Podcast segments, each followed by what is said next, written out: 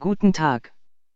Sie hören den Podcast von ProRetina, die Ausgabe vom 6. Dezember 2015.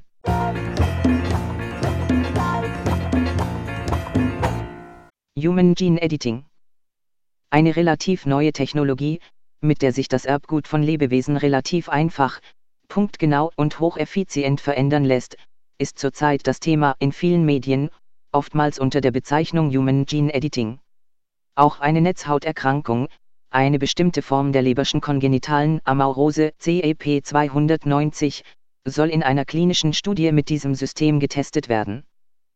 In der Neuen Zürcher Zeitung vom 4. Dezember 2015 beschäftigt sich der Autor Ronald Gerste mit den ethischen Fragen dieser sich rasant entwickelnden Technologie. Wir möchten Ihnen diesen nachdenkenswerten Beitrag nicht vorenthalten und danken der NZZ und dem Autor für die freundliche Genehmigung zur Weiterverbreitung an unsere Abonnenten. Ein neues Verfahren erlaubt gezielte, schnelle und effiziente Erbgutveränderungen. An einem Treffen in Washington haben Forscher nun darüber diskutiert, wie mit den Risiken umzugehen ist.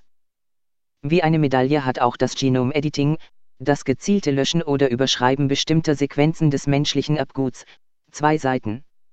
Viele Wissenschaftler sehen in ihm eine Chance, schwere oder bisher unheilbare Krankheiten, deren Ursachen im Erbgut liegen, nachhaltig zu therapieren. Kritiker indes sehen einen gefährlichen Weg in eine ethische Grauzone, wenn nicht gar hin zum Designer-Baby.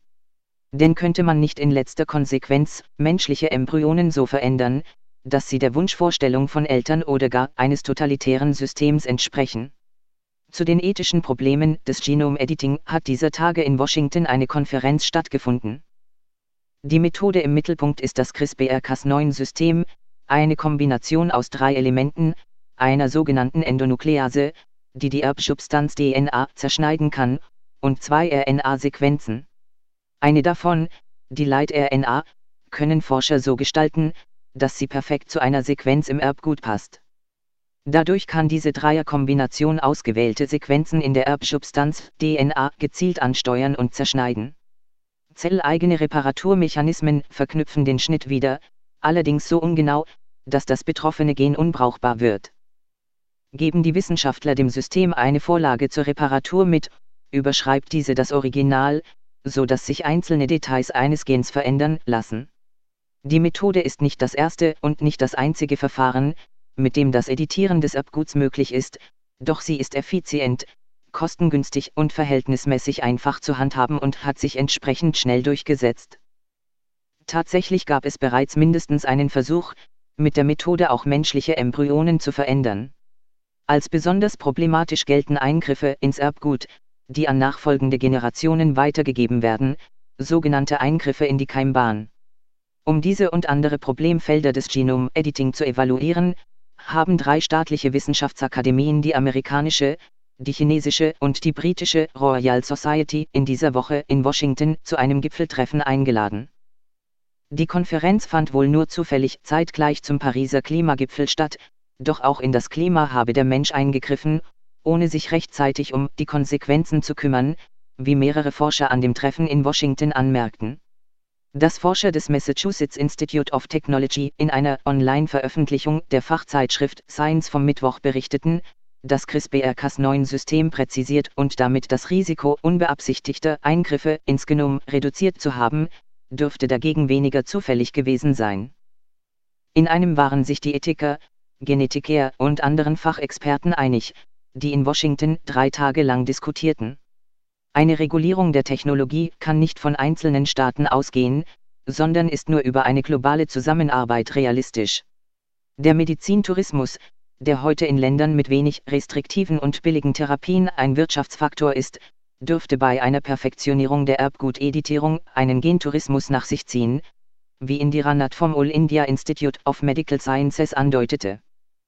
Solche Eigeninteressen können das Streben nach einem internationalen Konsens hemmen oder zumindest verzögern.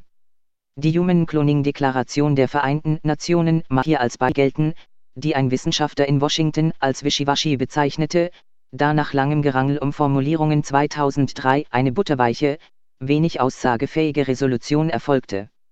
Von Responsibilisierung wurde gesprochen, eine Art Globalisierung des Verantwortungsbewusstseins, ein Konzept aus den westlichen Industrienationen, das wohl davon ausgeht, dass Wertvorstellungen und ethische Richtlinien weltweit auf einen gemeinsamen Nenner gebracht werden können.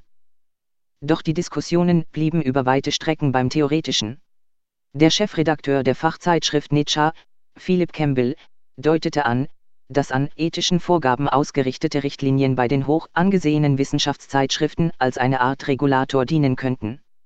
Sie könnten beeinflussen, was an Studien veröffentlicht und somit Teil der Diskussion in der wissenschaftlichen Gemeinschaft werde und was keine Gnade vor den Augen der Herausgeber finde. Es seien, so Campbell, schon Manuskripte eingereicht worden, die auch wegen ethischer Fragwürdigkeit abgelehnt worden seien.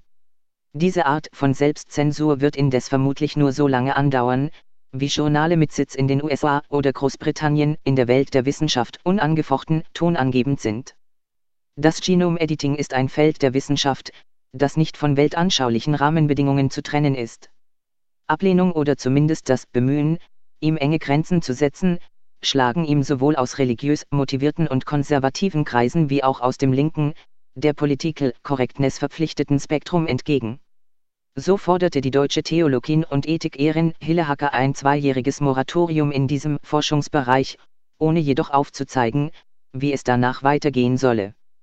Hacker lehrt an der Loyola University in Chicago, einer wie im Namen zu erkennen ist jesuitischen Hochschule. Marz Sedanowski vom Center for Genetics and Society in Berkeley bedauerte die Dominanz von Wissenschaftlern an der Konferenz. Sie bemängelte das Fehlen von Sprechern der Lesben, Schwulen und Transgender Community und von Behindertengruppen. Ein Hinweis auf ein potenzielles Szenario, in dem diese Gruppen zum Opfer würden und das Genome-Editing wohl in die Nähe zur Eugenik gerückt werden sollte. Bei den allfälligen Forderungen nach Sicherheit bei der Genforschung war es mit John Harris von der University of Manchester ausgerechnet ein Philosoph, der mit einer handfesten Zahl eine wichtige Relation deutlich machte, jährlich würden rund 8 Millionen Kinder mit einem genetischen Defekt als Folge der Zeugung durch einen Sexualakt geboren. Wenn diese natürliche Art der Genweitergabe als Richtschnur dienen würde, läge die Messlatte für neue Technologien denkbar niedrig, der Zeugungsakt sei mit Unsicherheiten behaftet, die man keiner Labormethode gestatten würde. Bei der Debatte über die politische und gesellschaftliche Regulierung des Genome-Editing kamen Experten aus unterschiedlichen Ländern zu Wort. Merkwürdig mag manchem Beobachter allerdings erschienen sein, dass eine der drei veranstaltenden Wissenschaftsakademien in dieser zentralen Diskussion auf dem Podium gar nicht vertreten war. Es war die Volksrepublik China. An der Tagung waren mehrere Gene im Gespräch, von deren Reparatur sich Teilnehmer des Gipfels einen direkten therapeutischen Nutzen versprechen. Zu ihnen zählt zum Beispiel jenes für das Rezeptorprotein CCR5, das bei der Infektion mit HIV eine wichtige Rolle spielt. CAP290 wiederum ist für eine schwere, angeborene Sehbehinderung, die sogenannte Lebersche kongenitale Amaurose, essentiell. Weitere angeborene Leiden, denen man über eine Veränderung von Genen vorbeugen möchte, sind die neurodegenerative Hirnschädigung Korea-Huntington, das Tay-Sachs-Syndrom, das mit Erblindung und schwerem Intelligenzdefekt einhergeht und auf eine Mutation auf Chromosom 15 zurückgeführt wird sowie die Blutkrankheit Sichelzellenanämie. Bei einigen anderen Erkrankungen kann das Überschreiben des Erbgutes die Erkrankung laut den Wissenschaftlern wohl nicht verhindern, aber das Risiko ihres Auftretens senken. Hierzu gehören demnach bestimmte Krebsarten, Alzheimer und Herzleiden.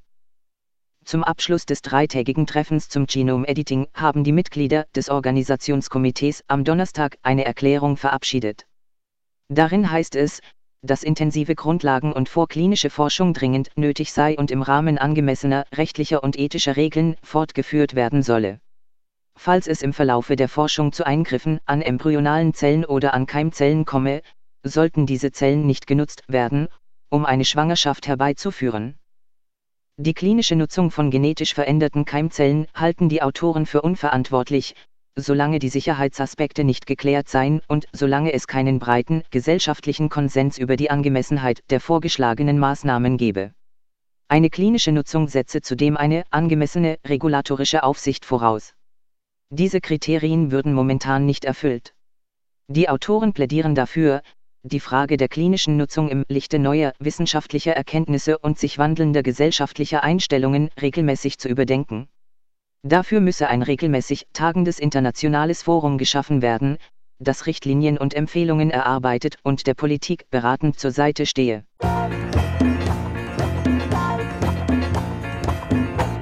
Weitere Informationen zu ProRetina finden Sie auf unserer Homepage unter www.proretina.de. Telefonisch können Sie uns erreichen unter 0241 87 00 18.